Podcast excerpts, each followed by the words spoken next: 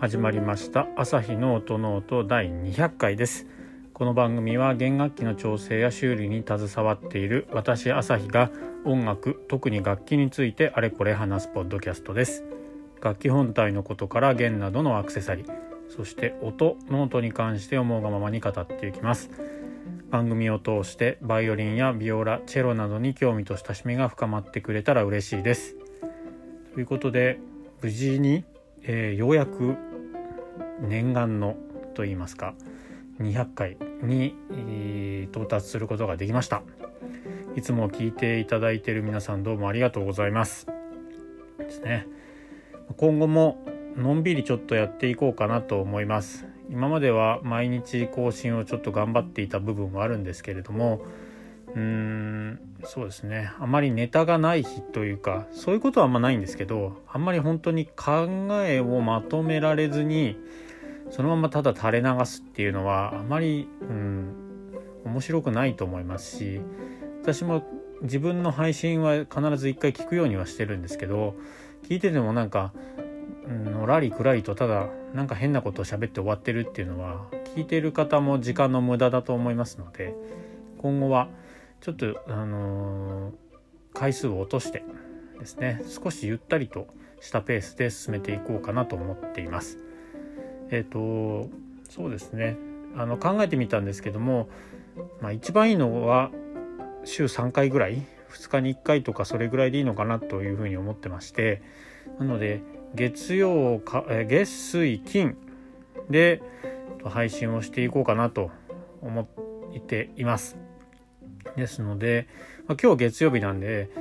えーと、あの制作中の楽器のことについてこの後話そうかなと思うんですけどなので月曜日に関してはそんな感じで自分のやっている制作してる楽器とかですね。自分のあの制作してる楽器が、えーと3丁あるので同時進行でやってるんですけど その辺のお話とかをしてで水曜日に関してはもう本当フリートークではないんですけど、えー、なんかそんな感じのお話を身近な自分の周りで起きたこととかを、えー、お話まあそれプラスまあ本の紹介とかえ、ー、とコンサート行ってきましたとか CD 買いましたとかですね。あとはカメラのオーバーホールが返ってきましたとかっていうのはもしかしたらあるかもしれませんしそんなようなあとはそうですねギター弾いてましたとかですね。そういう感じのまあいわゆるプライベートの切り売りみたいな感じのところが水曜日で金曜日はそのお仕事をしていて何かあったことですね、まあ、月曜日から金曜日までまあ平日というかそうですよね。普通でいうところの平日の最終日になるのでその1週間その1週間で起こったいろいろやってきたこと例えば毛替えがいっぱいあったとか、えー、今日はこういうお客こういうここういうお客さんが来てちょっと変わったことがありましたとかですね。あとは音の調整のこととかいろいろ気づいたこととかそういったところ仕事を通して気づいたようなところをお話ししていこうかなと。1週間金曜日まであるので金曜日までっていうか。のでそうですね月曜にその話をしてしまうとちょっと本当に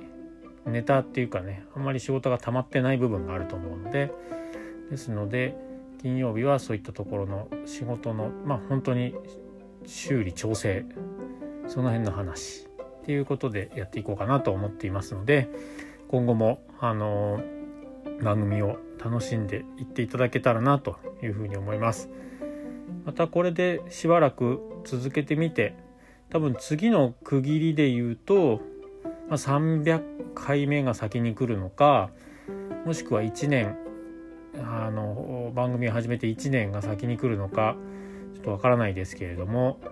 うん、多分1年の方が先に来るような気がしますね。そうだよね月に3412で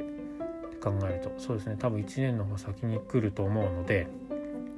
ですのでその時にまた、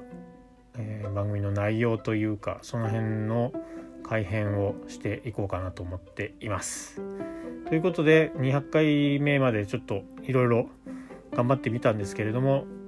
方向性が少し見えてきたかなということで今後の配信のスケジュールに関しては先ほど言ったような感じで月水金にするということで、えー、変えますので皆さんちょっと火曜日木曜日あとは週末は配信がないというふうに思ってみいてください。なんかなんだろう特別じゃないですけど緊急で週末なんかあったからやってみるとかいうのはあるかもしれないですけど、まあ、基本は月水金ということでよろしくお願いします。で今日は月曜日ですので、えーと、ほぼ毎週月曜日と今までは言ってたんですけど今後もまあほぼ毎週月曜日は制作中の楽器のお話をしていくと思います。で今日に関してはニスが全部終わったので塗る方に関しては。ですので今日はま磨くというか表面のその光沢っていうかテクスチャじゃないんですけどその辺をさらにテロテロにするっていう、え、感じのフレンチポリッシュっていう風に呼んでるんですけどそれを、あの、やってきました。まだもうあと少しぐらいややりたいな。いう感じです。要はこの辺もニスもあの前回前回というかこのほぼ毎週月曜日にやってるところ放送っていうか配信してる中でお話をしてきたんですけどニスもどういうニスを使うのか色はどうするのか、えー、ニスの層はどれくらい厚め厚くというかどれくらいの厚さっていうかその辺にするのかその辺も全然職人さんによって違うんですけどこの仕上げの部分もどれくらいテロテロにするのかっていうのはやっぱり職人さんでそれぞれ皆さん特色があります。今回に関しては私は結構まではいかないけどまあテロテロにしてみようかなと思っています。いわゆるなんかキラキラしキラキラっていうか光沢がこう見える。車のワックスかけた車みたいな感じまでいければいいかなとは思うんですけれどももうそこまでやるのちょっと大変なので多分ああ面倒くさいって言って途中でやめちゃうとは思うんですけどそんな感じで考えています。で塗りっぱなしだとやっぱりどうしてもあのハケとか筆そういったところの跡がどうしても残ってしまうんでその辺をまあ取り除く完全に取り除く人もいれば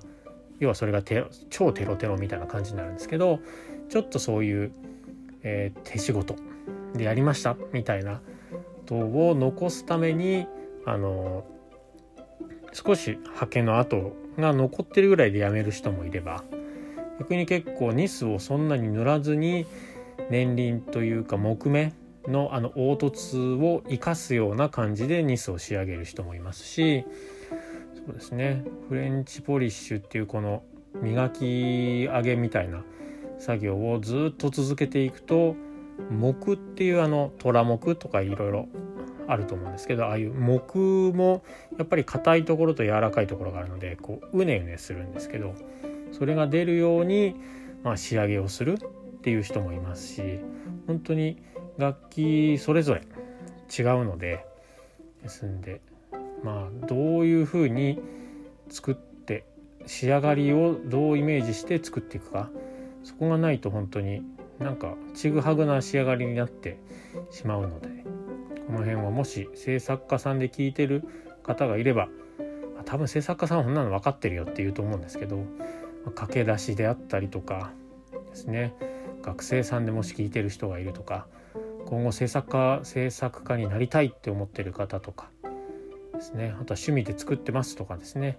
そういう方がいれば少し参考というか仕上がりのイメージっていうのを持ってやってみるといいんじゃないかなというふうに思います。フレンチポリッシュはそうですね。こういうふうに制作の時も使うんですけど修理の時も使ったりもしますしやっぱり修理のフレンチポリッシュのやり方と制作のフレンチポリッシュのやり方って違うなっていうのを今日あのつくづく感じましたね。やっぱり修理の場合はもう本当フレンチポリシーやっていけばいくほど光沢が出てテロテロになってくるんで修理の場合ってもうテロテロじゃなくなってる要は長年引かれてそういうテロテロ感がなくなる、まあ、傷がついたり摩耗してきたりとかそういう感じの楽器があるなので修理で例えばニスをちょろっとこうなんだ塗り直してフレンチポリッシュをするってなるとやりすぎるとすごいテロそこだけテロテロになってニスの表面のこのテクスチャーのちぐはぐ感がすごくなるんですよね。なのであんまり修理調整の時って私はフレンチポリッシュなんだろうガチガチにやらないんですね。もう制作の場合はやろうと思えばほんとテロテロになるんでその辺でうんどうやっぱ違うなっていうのを今日は痛感しました。うん、さっきからフレンチポリッシュフレンチポリッシュとは言ってるんですけど一体何ぞやっていうことなんですけどそうですね。なんか布あるじゃないですか。まあ大体5センチ ×5 センチぐらいの布、えー、に綿っていうかコットンですね。コットンもそうだな。小指のあの何、ー、でしょう。小指ぐらいの大きさ。小指の関節1つ分ぐらいの大きさの綿をえっ、ー、とあれは何ていうの？雨の日に雨の日に晴れてほしいってやるやつ。えっ、ー、となんだ？てるてる坊主か。てるてる坊主のようにコットンを布でコットンをくるんででそこにあのニスをちょっと湿らせてアルコールもちょっと混ぜてあとはちょっと油オイルを染ませ染み込ませてで表面をこうバイオリンの表面を円運動をさせながらまあ基本は円運動をさせながらこうもともと塗られているニスを若干こう溶かすまではいかないんですけど柔らかく、まあ、溶かす感じまで持っていきつつそのコットンに染み込んだニスを塗り重ねていく。っていうようなのがフレンチポリッシュっていうんですけどですのでそれをどれくらいやるかっていうのはね、あの職人さん制作家さんでいろいろ違うのでこの辺ももし楽器をたくさん見る機会があればその表面のテクスチャーというかどれくらいなテロテロ感なのかっていうのもえ、ー、と楽器並んでるのを見ながらああこれは朝日さんが言ってたフレンチポリッシュいっぱいやったのかなとかですねそんな感じで見ていくと楽しみがも増えるんじゃないかなというふうに思います。ということで今日はあのフレンチポリッシュをやってきましたということでお話をしてみました。この辺もあのやめ時をどこに設定するかっていうところでもうちょっとやった方がいいとは思うんですけどまあどれくらいに仕上げるかもうちょっとだけ考えてはいまあ最初からさっきね完成形イメージして作れって言ってるのにどれくらいやるか今は考えてるんですけどまあそんな感じでもう少しでもやった方がいいと思うんではいもうしばらくフレンチポリッシュの日々を続けていこうかなと思います。で他のまだ他に制作してる楽器についてももう少しどんどん進めて楽器を完成させたいなと思ってますのでその辺もまた月曜日えーと、収録して配信すると思いますので楽しみにお待ちいただければと思います。では今日の朝日の音の音この辺にしたいと思います。番組を気に入っていただけた方は、えー、アプリケーションポッドキャストのアプリでフォローやサブスクライブをしていただけると大変嬉しく思います。Twitter や Instagram もやっておりますのでもしよかったらフォローしていろいろつぶやいたりしてみてください。はい。よろしくお願いします。それではまた次回の配信でお会いしましょう。ありがとうございました。さようなら。